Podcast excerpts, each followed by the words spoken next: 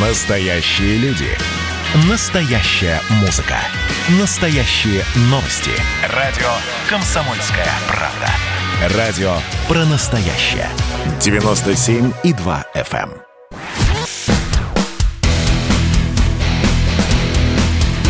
Программа с непримиримой позицией. Вечерний Мардан. И снова здравствуйте в эфире радио «Комсомольская правда». Я Сергей Мордан. Я Мария Баченина. Наконец-то мои прогнозы, как у профессора Соловья, начали сбываться. Я Погоди, уже, я, погоди, я, рано уже, зам- пить я уже замучился прогнозировать наступление тотального локдауна, и вовсе не воет и не воет. А я знаю, почему тебе хочется. Ты такой, как это сказать, человек-ненавистник, тебе нравилось пустые улицы, да, вот это вот, что никого не А видеть. времени ма- немало я, Я экономил за- на дорогу. Я это даже забыла, правда. как да, называется это человек-ненавистник, как там, филофобы, вот. Уже за- Филофобы, не знаю. Значит, Ладно. смотрите, а, те, это касается особенно тех, а, большинство нас слушает совсем не в Москве. Я объясню, почему мы обсуждаем решение московского мэра. Потому что Москва задает тон а, практически во всем. В градостроительстве, в городской политике, там, в том, как устраивать здравоохранение и, конечно же, в том, как бороться с коронавирусом. Так. А, значит, мэр Москвы Сергей Собянин. Ну, в принципе, это было понятно с пятницы уже, потому что, ну, тут э, всегда отслеживаешь количество тревожных сообщений и, в общем, как бы можешь прогнозировать, что последует. Вот сегодня заявление о том, что мы не, плани- не планируем вводить жестких мер, то есть ты понимаешь, что через два дня они введут жесткие э, меры. Вот это было, было ровно то же самое. А, по-моему, в субботу было последнее заявление о том, что, в общем, ситуация тревожная, но, в принципе, все под контролем, поэтому вводить не будем. И, в общем, было понятно, что да, конечно же, будут вот-вот-вот-вот. Я напомню, пять дней подряд а в России фиксируется более 20 тысяч э, зараженных коронавирусом, выявленных э, людей, зараженных коронавирусом. А я То помню, есть- как ты меня проклинал, когда я вот это э, спрогнозировал. Когда было еще 18, я говорю, да, или же 17, до 20 Ну, дойдем. 20, да, соответственно, прям е- проклял. да, есте- естественно, там около 30% а, вот этих вот больных дает Москва. А, там пор- порядка уже 7 тысяч. А, Ну, а вот дальше, честно говоря, бесполезно уже начинать анализировать, потому что правды все равно нету. Ну, правда, ну, правда. То есть вот эта история а, 8 месяцев является предметом чистой манипуляции.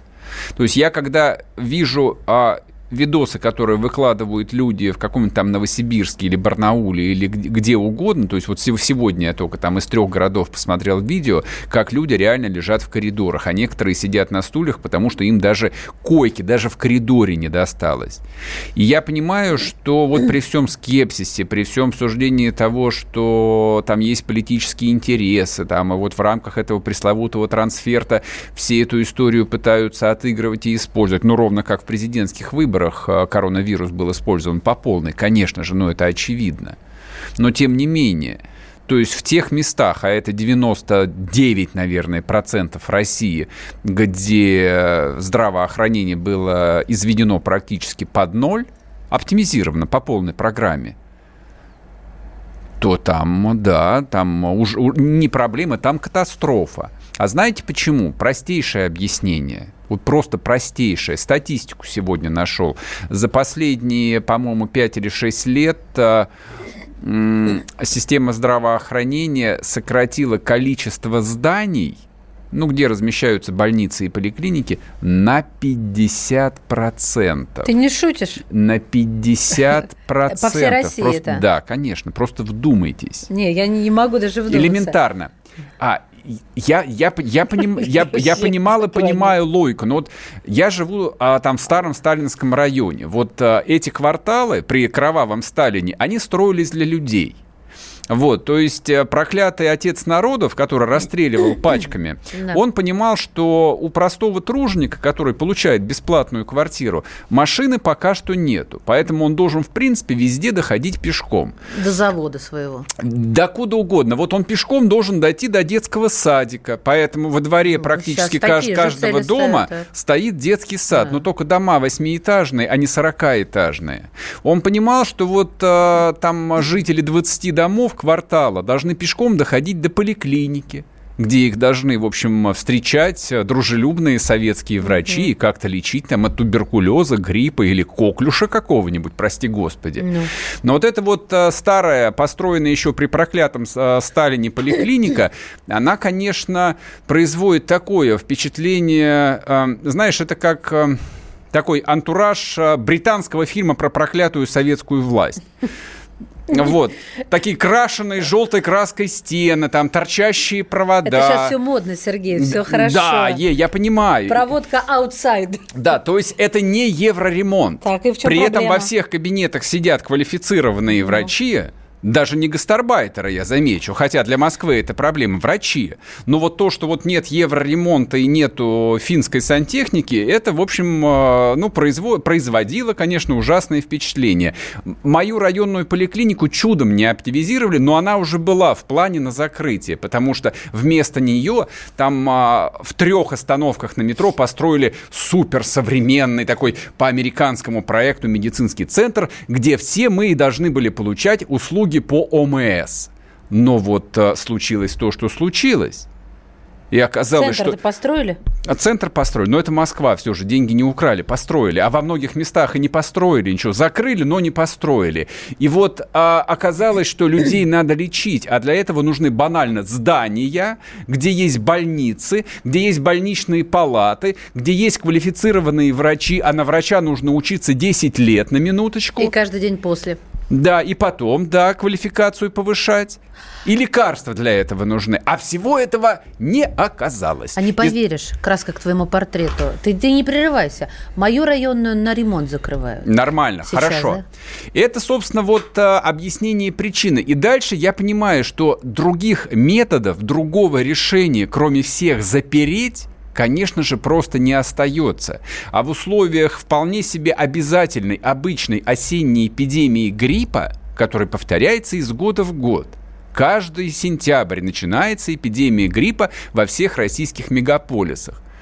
Там все эти оставшиеся в живых больницы, они просто лопаются от людей. А люди на нервах, а люди на изменах, а у людей психосоматика, и каждый к себе прислушивается. И за 8 месяцев мы начитались уже про сатурацию легких, сколько она должна состоять. И то, что температура может быть 37 всего градусов, но ты гарантированно уже умираешь, потому что у тебя 40% легких поражены, и нужно обязательно срочно ехать делать КТ, потому что только КТ показывает верный диагноз. И вот под а, весом всего этого, в том числе еще и социального безумия, система здравоохранения даже в Москве просто банально легла.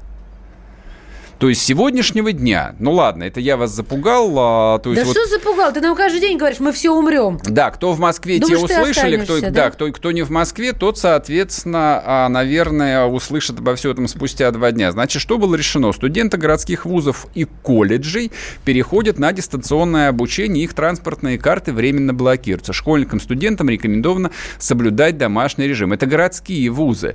А, а в Москве а, немало вузов федерального значения я так понимаю, что их тоже в ближайшие пару дней должны закрыть. Значит, а, для ресторанов и прочих развлекательных мест наконец ввели комендантский час. Они будут закрыты с 23 до 6.00. Ну ладно, хорошо. А для... я не понимаю смысла. Днем не заражаются, да, только с 20.00? Да, да, это большой вопрос, я, я, Ребят, кто вот ресторанные работники, я, я не то, что... Э, давайте в ночном клубе жизнь начинается после 11. Дыц, дыц, дыц, дыц. Вот поэтому все, дыц-дыц будет до 11, а дальше по домам в люлю. А максимальное число зрителей в кинотеатрах, театрах, я сказал, 25% вместимости зала, но это, в общем, такое вот э, решение, называется из области не брать на себя ответственность, потому что, на самом деле, ни один кинотеатр не может содержать толпу персонала, а вот э, если тебе разрешают продавать четверть билетов, а персонал у тебя должен быть весь. Электрики, инженеры по технике безопасности, продавцы попкорна, билетеры, э, уборщики, ты их не можешь сократить. То есть понятно, что кинотеатры и театры должны будут закрыться. Угу. Театров на минуточку городских в Москве порядка 200 с лишним штук. Считайте, что они все закрылись. Куда пойдут эти э, сироты, актеры, режиссеры и прочие продюсеры, не знаю. А, видимо, развозить э, заказы через Яндекс Еду, Еще там конкурируя с киргизами за кусок хлеба. К твоему портрету, точнее, уже не портрету, а натюрморту. Тут а, сегодня с утра я читала эксперты Центра макроэкономического анализа, только вслушайся, и краткосрочного прогнозирования, проанализировали все и посоветовали властям массово увольнять неэффективных людей ради будущего страны. И предоставлять им бесплатно там квартиру. Да и правильно, естественно.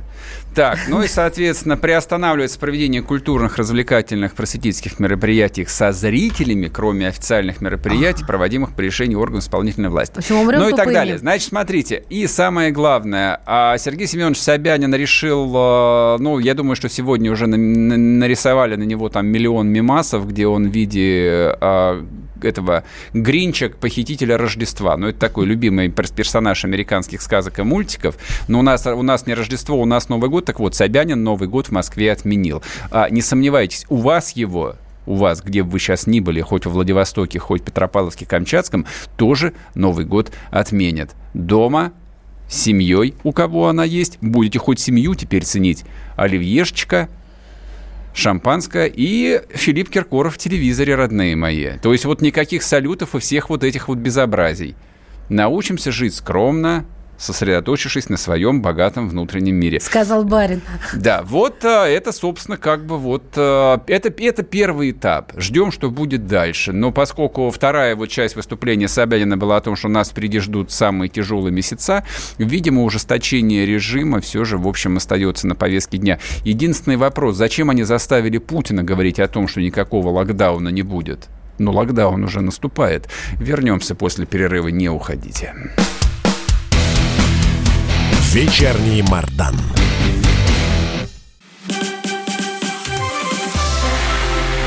Это было начало. Это действительно история, которая будоражит. Так вся страна обалдела. И Россия родина слонов, она от океана до океана, да. И мы, мы всегда правы, мы никогда не сдаемся. И самое главное, что же будет дальше? Комсомольская правда. Это радио.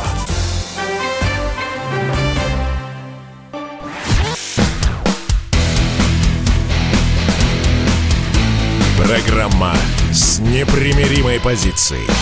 Вечерний Мардан. И снова здравствуйте. В эфире радио «Комсомольская правда». Я Сергей Мардан. Я Мария Баченина. Здравствуйте. А, не все ограничивается коронавирусом. Mm-hmm. Дополнительной mm-hmm. красоты в нашу жизнь, слава тебе, Господи, добавляют чиновники. Вот, порадовал на этой неделе глава Минпромторга а, Российской Федерации Денис Мантуров. Это один из а, наших больших любим, любимцев. Человек, по-моему, по итогам прошлого года продемонстрировавший самые большие личные доходы, там сколько-то миллиардов рублей. А, он заработал, владелец заводов, газет, пароходов, гостиниц, офисных центров, где проводят, опять-таки, семинары с участием, с участием чиновников и так далее. Ну, неважно, а что вспомнили про него? Да. А, он выступил на таком странном мероприятии под названием «Неделя ритейла 2020». Звучит так, что просто пулю в лоб. А, ритейл – это розничная торговля, чтобы вы понимали. А насколько это важно? Ну, помимо того, что каждый из нас ходит в магазин, покупает там молоко, хлеб, а, а также еще одежду, а также еще какую-то технику и все остальное, и все это ритейл. В ритейле заняты а миллионы граждан Российской Федерации. Они там получают зарплату. То есть вот мы неразрывно связаны. Знаете, как многие говорят, мы ничего не производим, только торгуем. Во, во многом это правда. Ты уверен, что граждане Российской Федерации там сидят за кассами? Да, да, конечно. А не граждан? Э, в том числе. Гражданки, да? В том, в том, в том числе. А, ну, молчу тогда. А, значит, э, Выступление, конечно, яркое. Тут э, было сказано несколько вещей, ну, до каждого из которых можно было бы докопаться и, в общем, э, слегка поерничать. Э, ну, например, ярмарки, рынки и автолавки должны стать новой нормой для больших и малых городов сказал целый министр, чтобы создать для этого комфортные условия, мы продолжим работу с законодателями и главами регионов. Причем, заметьте, он выступал на мероприятии, которое организовано для и кем? Крупнейшими розничными компаниями, которые управляют десятками тысяч магазинов, у которых работают сотни тысяч персонала, и он вот решил им рассказать про ярмарки, рынки и автолавки. Но это не важно. Итак, главное, содержательно, из чего мы сейчас попытаемся сделать вывод, о чем сказал а, наш министр. А, он сказал, что во-первых, предприятия российского ритейла не будут и не должны искусственно сдерживать цены, цитировать не буду, неважно.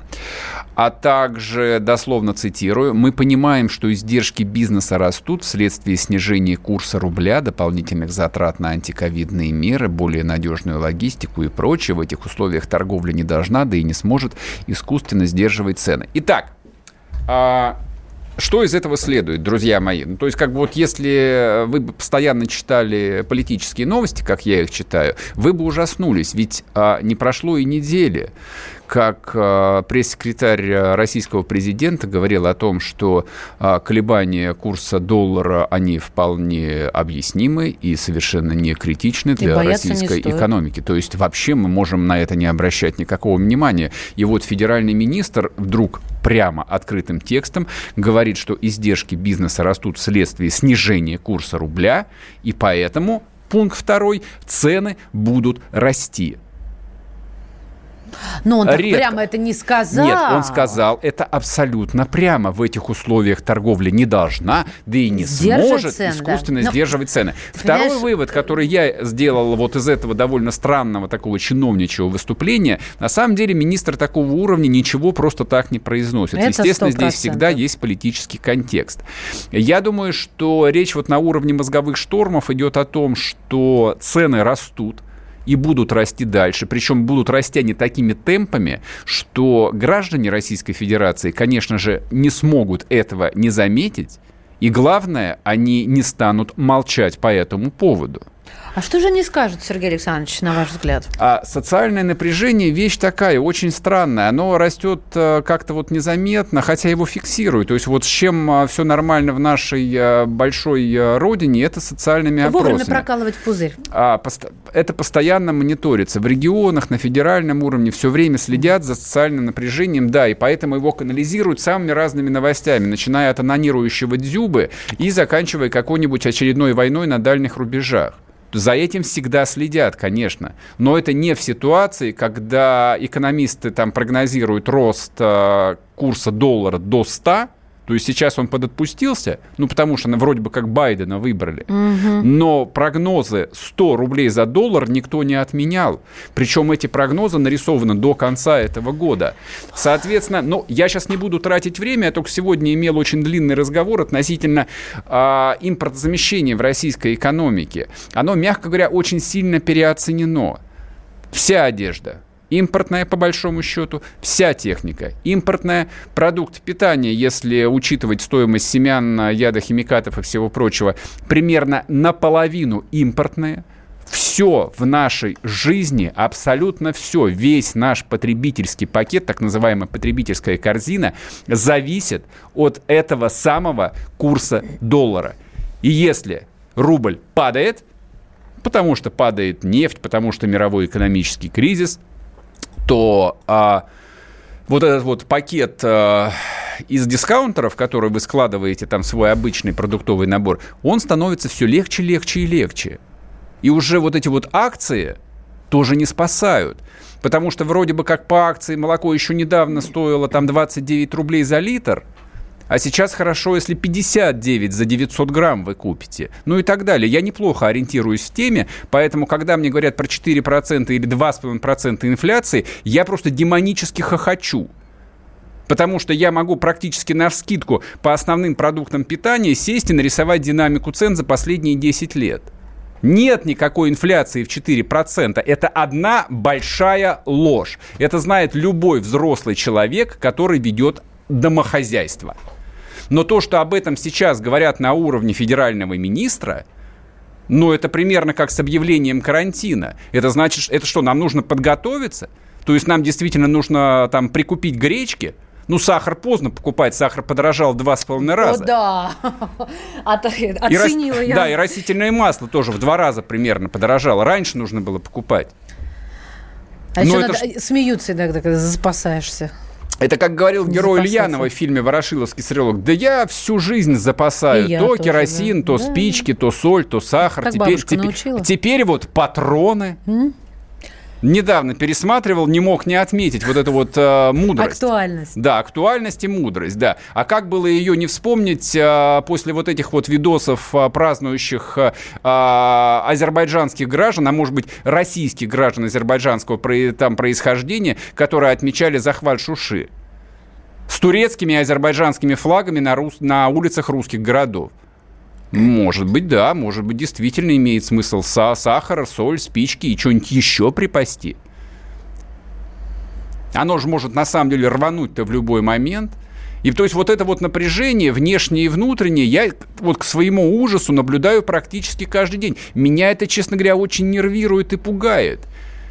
То есть, если раньше вроде бы как там вот действительно угрозы купировались, то сейчас мы угрозы там в основном констатируем. Вот сейчас там я от своего лица, я, Сергей Мордан, констатирую очередную экономическую угрозу, которая стоит на повестке дня. Дальнейшее обнищание, именно этот термин, применим к нескольким десяткам миллионов моих сограждан – и обеднение к другим нескольким десяткам миллионов моих сограждан, которое грозит нам всем в горизонте ближайших шести месяцев.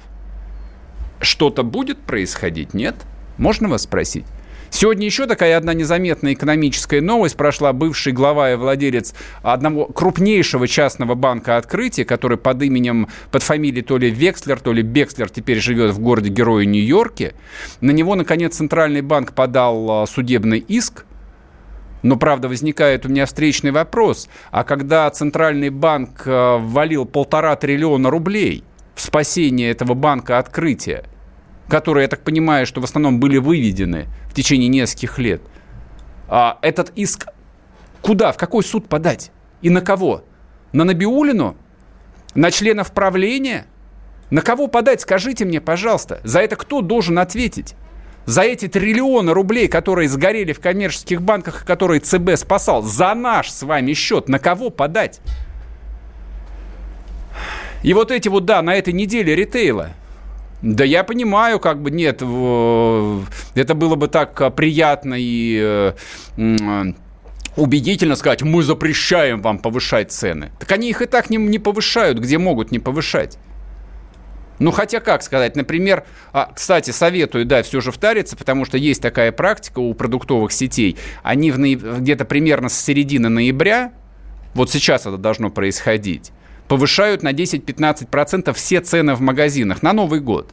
И потом их э, обычно все же там приводят в прежнее состояние где-то после новогодних праздников.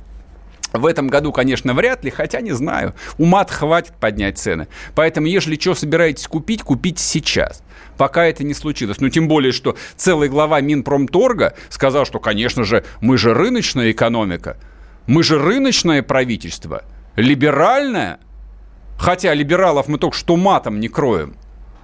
Либеральное правительство, да, у нас либеральная экономика. Мы не можем диктовать частным предпринимателям, а, как им а, там, решать вопросы ценовой политики, в том числе в продуктовых сетях. Поэтому кто сможет поднять цены, конечно же, поднимет. Ну, в том числе и производители, да, тут уж а, не надо на барыг проклятых только стрелки переводить.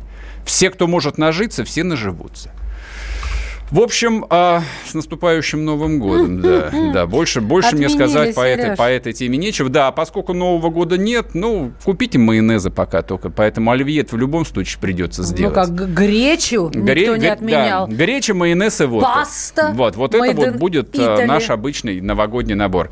Ладно, вернемся после перерыва, не уходите. Георгий Бофт.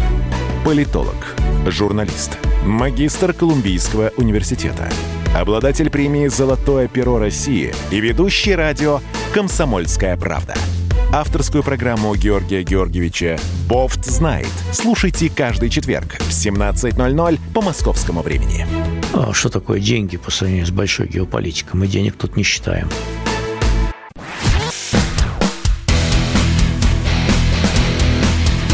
Программа с непримиримой позицией. Вечерний Мардан.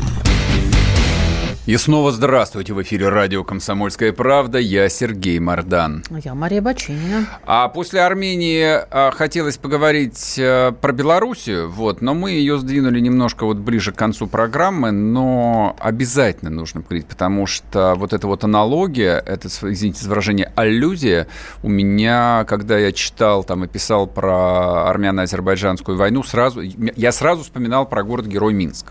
Сейчас объясню, почему. А здесь э, можно сделать два вывода. Во-первых, события в Белоруссии, в маленькой Белоруссии и события в маленькой Армении а, очень многих в Евразии а, заставили вспомнить две таких два очень очевидных, весьма очевидных постулата в политике, ну, которые вот были бы банальностью еще там 50 лет назад. Пункт первый. Политические цели на самом деле достигаются военными целями, военными средствами. Это то, о чем говорил Алиев. Мы решим карабахский вопрос военными средствами. Никто не верил. Да как же так в 2020 году? Как, да я как это вы можете даже. это говорить? Война, это же ужасно. Это, это никто не допустит. Цивилизованные страны не допустят. Оказалось, нет. Политические цели действительно решаются с помощью военных. Они решаются с помощью совершенно банальной, кровавой войны. Это то, чему научила нас война в маленьком, скалистом, по идее, никому не нужном Нагорном Карабахе. Чему нас научили а, летние осенние события в Белоруссии? Это вот такая ассоциация. Они нас научили, что на самом деле внутренний кризис, внутриполитический кризис может быть разрешен применением безграничного государственного насилия – это тоже никому же еще год назад не могло это прийти в голову. Да как вы можете говорить? Какое насилие? Это же мирный протест. Любой руководитель, любой диктатор, любой авторитарный правитель, когда видит прекрасных беременных женщин с розами там, или с белыми цветами, он, конечно же, подаст в отставку и уедет плакать, ну, не знаю, куда-нибудь в Ростовскую область. Ну, или как минимум пьянствовать на даче. Да, оказалось, нет. С помощью насилия с помощью ОМОНа и резиновых дубинок можно, по крайней мере временно, решить внутриполитический кризис. Но дело в том, что вот эти вот, э, вот эти два вывода, которые, наверное, ну, некоторые люди, некоторые политики э, там сделали в разных э, э, концах Евразии, ну, кого, кто, кто, по крайней мере, знает, где на карте находится Армения и где на карте находится Белоруссия, они не самодостаточные. Вот э, Александр Григорьевич Лукашенко, который вроде бы справился с э, протестом, справился с кризисом, вот он где-то э, обладает тайным уникальным знанием, а где-то он э, знание, которое общедоступно, он не хочет его принять, не хочет ему учиться. Вот, казалось бы, все уже прошли, не наступая на грабли. Нет, он наступает опять. Опять начались разговоры про многовекторность. Вот не далее, как сегодня с утра я прочел э, исследование, написанное таким довольно известным белорусским а, провластным а, политологом, социологом Евгением Прейгерманом при поддержке фонда Аднауэр, на минуточку, в котором он обосновывает, что ни в коем случае нельзя отказываться от многовекторной политики. Я не буду сейчас тут э, тезисы озвучивать, они все достаточно хорошо известны, бла-бла-бла, потому что малые страны обязательно должны исповедовать многовекторную политику, это для них э, выгодно. А предполагается, что вели большие страны, даже в 2020 году будут мирно сидеть и смотреть, вот как их э, сателлиты, как их маленькие, там, э, лишенные политической э, субъектности соседи выбирают, какую форму политики выбрать, многовекторную или одновекторную. Все будут сидеть смотреть. Мне удивительно, вот Лукашенко, он смотрел немножечко на юго-восток, в сторону Нагорного Карабаха. Там тоже Армения выбрала многовекторную политику два года назад. Пашинян ее выбрал. Многовекторную политику. Он тоже объяснял своим гражданам, которые его на своих плечах внесли в, э, армянский парламент, о том, что на России свет клином не сошелся, и Париж и Нью-Йорк обязательно помогут. Потому что у нас огромная, богатая, влиятельная армянская диаспора во всем мире. И что нам э, рассчитывать на этих сиволапых э, ватников? недемократичных причем, и лишенных всякой исторической перспективы и будущего. Чем все это кончилось? Это кончилось военным разгромом, катастрофой. Хорошо, если Пашинян на самом деле останется в живых после всех этих событий. Ну, я надеюсь, что он уже из Армении уехал, ну или уедет. Потому вот мне что тоже так кажется, вот, что вот, вот это, это, собственно, после... такой пример многовекторной политики. Украли. Да. Александр Григорьевич от многовекторной политики по какой-то необъяснимой для меня причине до сих пор отказываться не собирается. То есть упор по-прежнему делается на грубую, э, на грубую силу. Я хотел сказать военную, не военную, конечно, потому что полиция и спецслужбы это, это не армия. Все же. Но он опирается на, именно на грубую силу.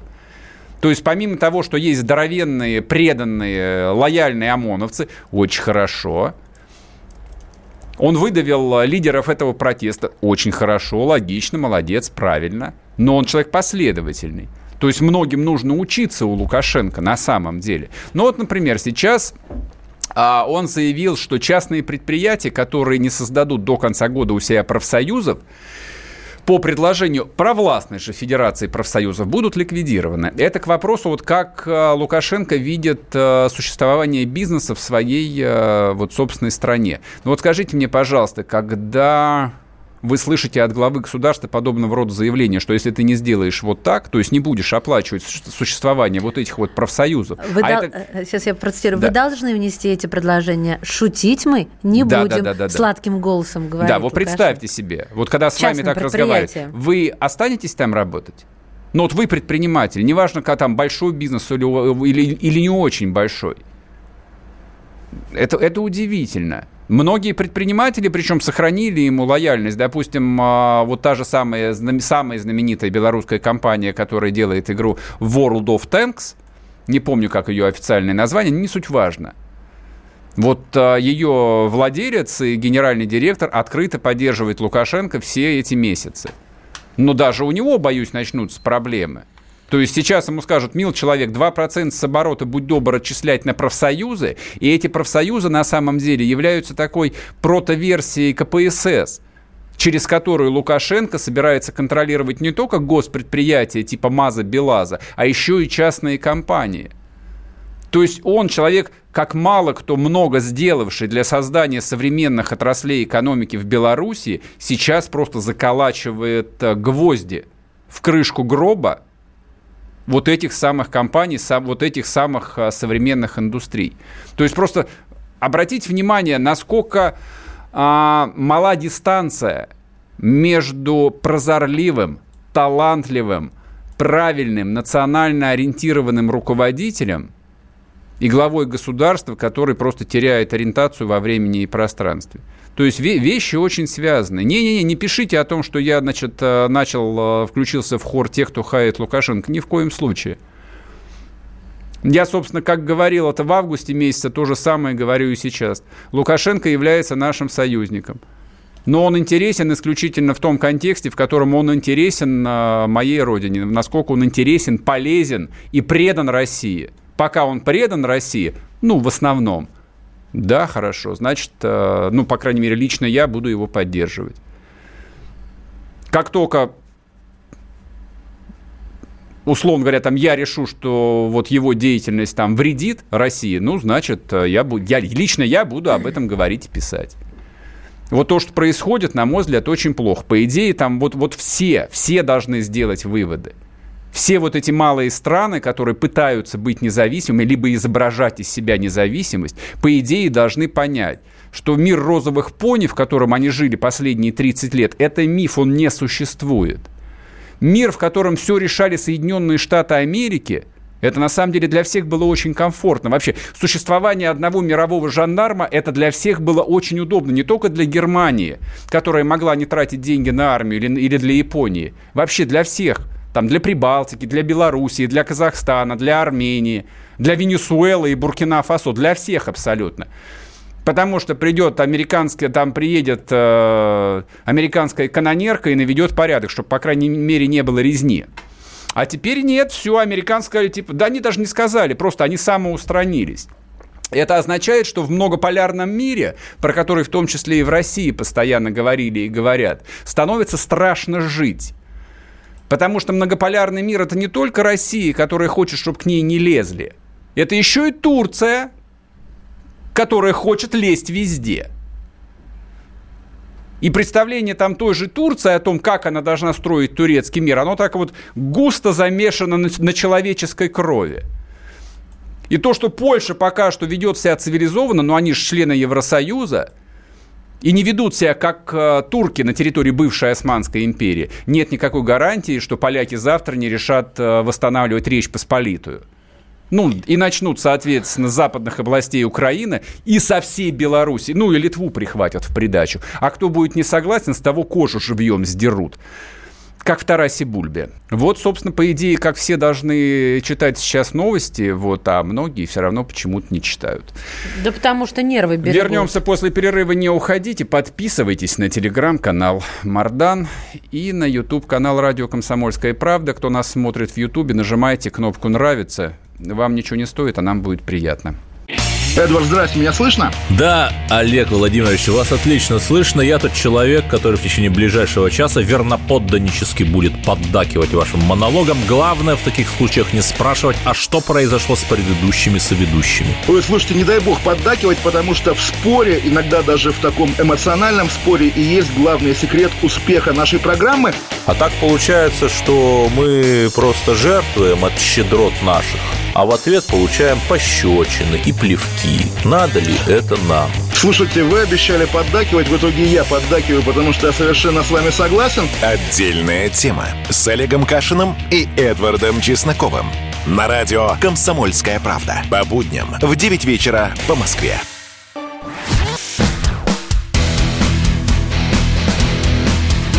Программа с непримиримой позицией.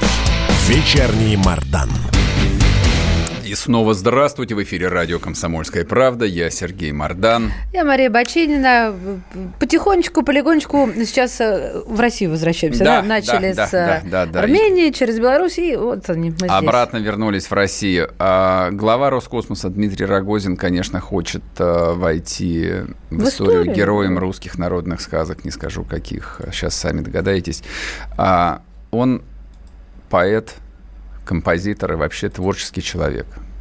Мало таких людей. Вообще в 21 веке таких людей практически нет. Это люди 18 века. Просто великие мыслители. Просто вот э, люди цивилизации. В России один такой Рогозин. Все остальные, в общем, э, какие-то узкие, скучные специалисты. А, проиллюстрируйте, пожалуйста. А на восточном, а на восточном расчетное время ловко и точно. Соплом, рупором ревущим Мотором пламенным могучим.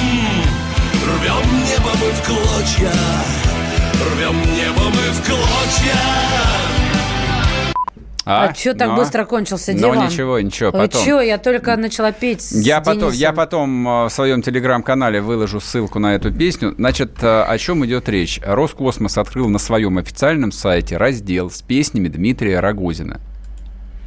Просто вдумайтесь. Один из э, самых известных влиятельных чиновников империи – наследник Королева, Келдыша, Курчатова, я не знаю кого еще, людей, которые создавали ракетно-ядерный щит и создали главное достижение Советского Союза за все 70 лет его существования – советский космос. Вот этот вот бывший советский, ныне российский космос достался в руки э, поэта, певца и композитора Рогозина. Журналиста. По образованию, да. Угу. Я не против. На самом деле, в личное время каждый из нас, как показывает пример футболиста Дзюбы, может заниматься Отстань чем от угодно. Дзюбы. Не уподобляйся этим позорникам, которых сегодня Хорошо, на каждом канале. Буду. Политические шоу про анонизм обсуждают. Позор. Ты знаешь, может Я вынула батарейки из всех пультов. Возможно, даже лучше анонизм, чем писать такие песни. А, знаешь... Извини, извини да. я закончу. Бога ради, можно писать, можно писать и песни. Я знаю еще нескольких э, очень, э, мягко говоря, не глупых, э, талантливых людей, преуспевших э, в другом, которые вот э, всегда мечтали писать, э, так сказать, для эстрады, для Филиппа Киркорова. А, в принципе, вот их образ жизни и социальный статус позволяет им это делать без ущерба для основной деятельности. Но это не про госчиновника.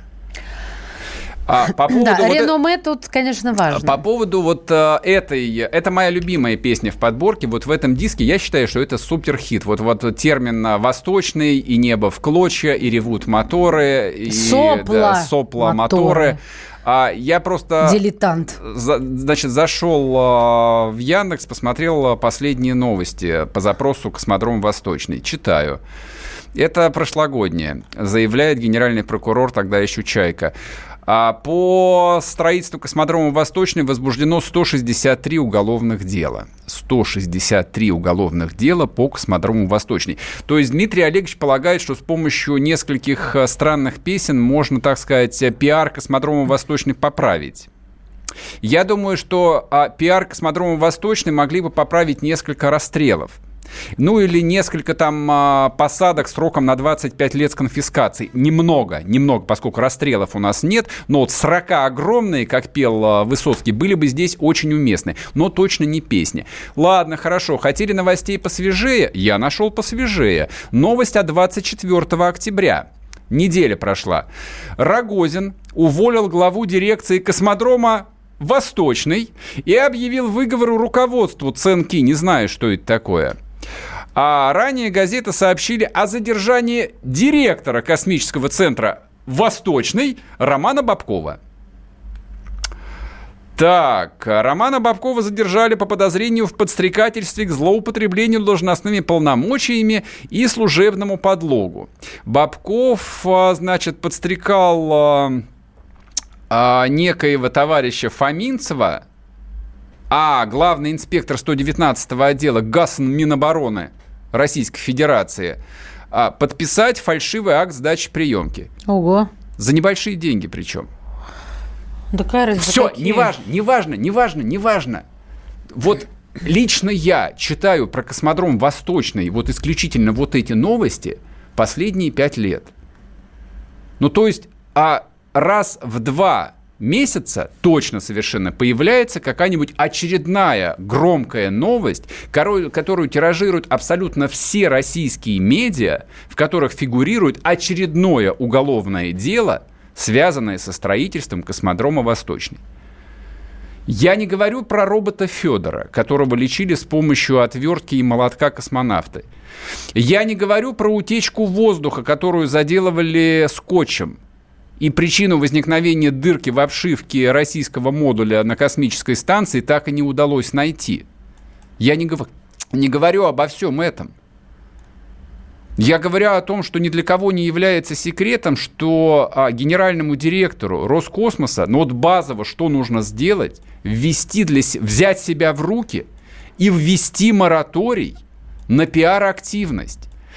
То есть вот в плане, Залечь на дно это. В плане пиар-активности с ним мог сравниться только бывший генеральный директор аэрофлота Савельев, но он теперь стал министром транспорта. Допиарился. Да, молодец, добился своего, естественно. Но Дмитрий Олегович, он кем хочет стать? А, вице-премьером он уже был, оттуда его уволили, вряд ли его возьмут обратно. То есть это для чего? Он, он что, может быть, он на место преемлика целит? Но так я уверен, что Путин не стал бы слушать эти песни. А вот люди Путин... пишут, что Путину нравится, что ты... Путин добросердечный человек, и чтобы не расстраивать, он говорит, что ему нравится. Там Конечно есть же. исполнение группы Любе, там маршал Майданов, Любе, я, и вот. Да, я понимаю, что исполнитель, исполнители песен были подобраны, конечно же, с той целью, чтобы они понравились Путину. Ну я, я, я, ну я же не идиот. Тут пишет, Путину нравится пение Рогозина. Нет, нет, нет, вы не правы. Не, нет. нет. Путину нравится группа Любе, поэтому Расторгуев, да, Расторгуев тоже, естественно, дал всем интервью. Естественно, он сказал, что все это сделал бесплатно. Мы про это слышали. Про бесплатно мы слышали. Про певцов, которые бесплатно поют на свадьбах и днях рождения судей, прокуроров и прочих министров. Это мы слышали много раз. Конечно, бесплатно. Без договоров. Просто кэшем платят обычно. Вот. Но не, не будем никого ни в чем обвинять, кто мы такие, чтобы, в общем, э, зарабатывать себе на судебный иск. Но Расторгуев бесплатно спел песню про, космо, про космодром Восточный какую-то очередную. Зачем? Ну что, вот, э, Владимир Владимирович, вы правда думаете, нечего делать, как только слушать песни про космос? Наш президент добрый человек. Будь на его месте кто-нибудь э, позлее, Дмитрий Олегович, наверное, бы давно уже уехал бы руководить какой-нибудь э, районной газетой э, на Колыму, например. Там как раз внешнее управление ввели. Минфин теперь напрямую будет управлять э, финансами Магаданской области. Там, там нужен крепкий какой-нибудь федеральный чиновник. Вот мне кажется, можно, можно попробовать там теперь. Так, рвем сопла, Сергей Да. Александрович. А там можно писать песни про Колыму, про золото, про ЗК. ЗК Васильев и Петров ЗК. Большая, большая такая, большой, большой культурный слой. Так, рвем Ладно, сопла. в общем, да, рвем сопла, сопла, слушайте песни, написанные Дмитрием Олеговичем Рогозиным, главой. Роскосмоса. До завтра. Вечерний Мардан.